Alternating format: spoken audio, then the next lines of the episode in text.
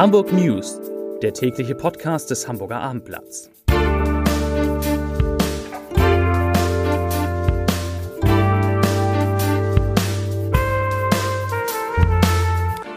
Herzlich willkommen. Mein Name ist Lars Heider und heute ist die Corona-Inzidenz in Hamburg deutlich und unter eine wichtige Marke gefallen.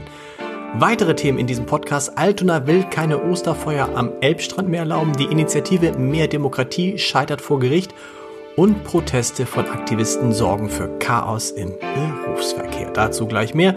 Zunächst aber wie immer die Top 3, die drei meistgelesenen Themen und Texte auf abendblatt.de. Auf Platz 3 Aktivisten blockieren erneut Hauptstraße im Berufsverkehr. Auf Platz 2 aus für die großen Osterfeuer am Elbstrand. Und auf Platz 1 Corona-Generalmajor Breuer beim Bürgermeister. Das waren die Top 3 auf abendblatt.de. Die Corona-Inzidenz ist heute in Hamburg deutlich und unter die Marke von 2000 gefallen. Insgesamt wurden 5851 neue Corona-Fälle gemeldet, 1613 weniger als am Freitag vor einer Woche. Die Inzidenz, die liegt nun bei 1952,2 Neuinfektionen je 100.000 Einwohner in den vergangenen sieben Tagen.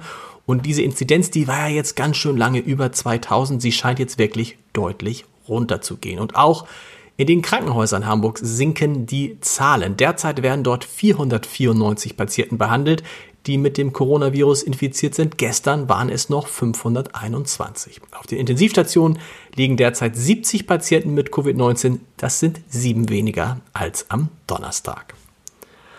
Hamburg verzichtet künftig auf die Erhebung persönlicher Daten zur Kontaktnachverfolgung bei Corona-Infektionen. Dazu wurde die Corona-Eindämmungsverordnung angepasst. Sie tritt am Sonnabend in Kraft. Und dann entfällt die Pflicht zur Erhebung eben jener persönlicher Daten, beispielsweise bei Veranstaltungen und in Restaurants. Und damit entfällt auch die Pflicht zur Nutzung der Luca-App. Ein Bußgeld wird entsprechend nicht mehr erhoben. Aus Hamburgs Abwasser lässt sich schon bald der künftige Lauf der Pandemie vorhersagen, denn die Hansestadt zählt zu den insgesamt 200 Pilotstandorten in Deutschland, an denen das Abwasser von nun an für zunächst ein Jahr auf SARS-CoV-2-Viren untersucht wird.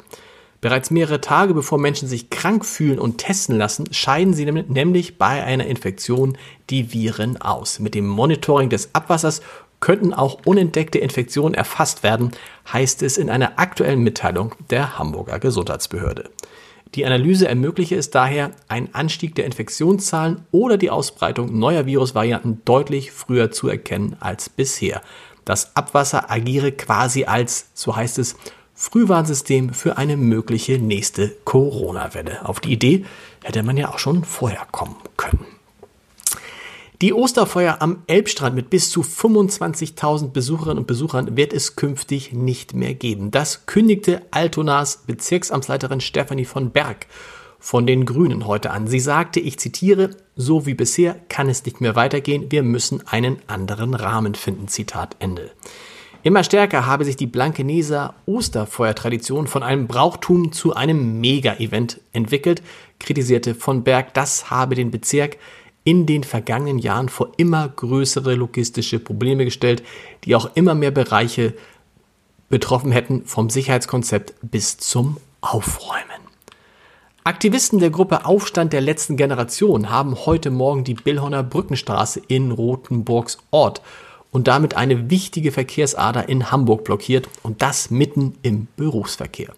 Nach Angaben der Polizei waren ab kurz vor 8 Uhr etwa 10 Personen mit Transparenten vor Ort. Die Demonstranten der Kampagne Essen retten, Leben retten verteilten auf der Straße Lebensmittel und drei Menschen klebten sich auf der Fahrbahn fest mit massiven Folgen. Um kurz vor 9 Uhr staute sich der Verkehr nach Angaben der Polizei auf einer Länge von 5 Kilometern. Die Autofahrer standen bis zum Autobahndreieck Norderelbe.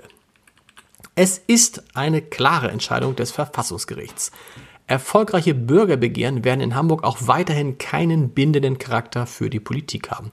Das Gericht gab einem Antrag des Senats, des Hamburger Senats, gegen die Pläne, Pläne der Initiative Mehr Demokratie vor Ort statt. Der Beschluss fiel einstimmig und in der Begründung des Urteils kritisierten die Richter die Vorlage des geplanten Volksbegehrens in klaren Worten.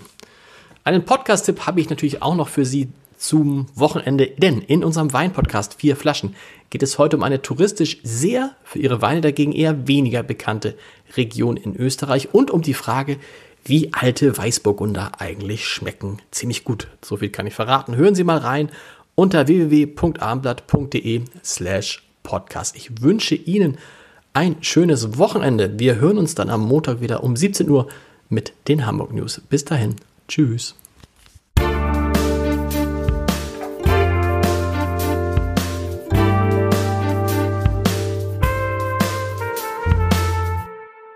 Weitere Podcasts vom Hamburger Abendblatt finden Sie auf abendblatt.de slash podcast.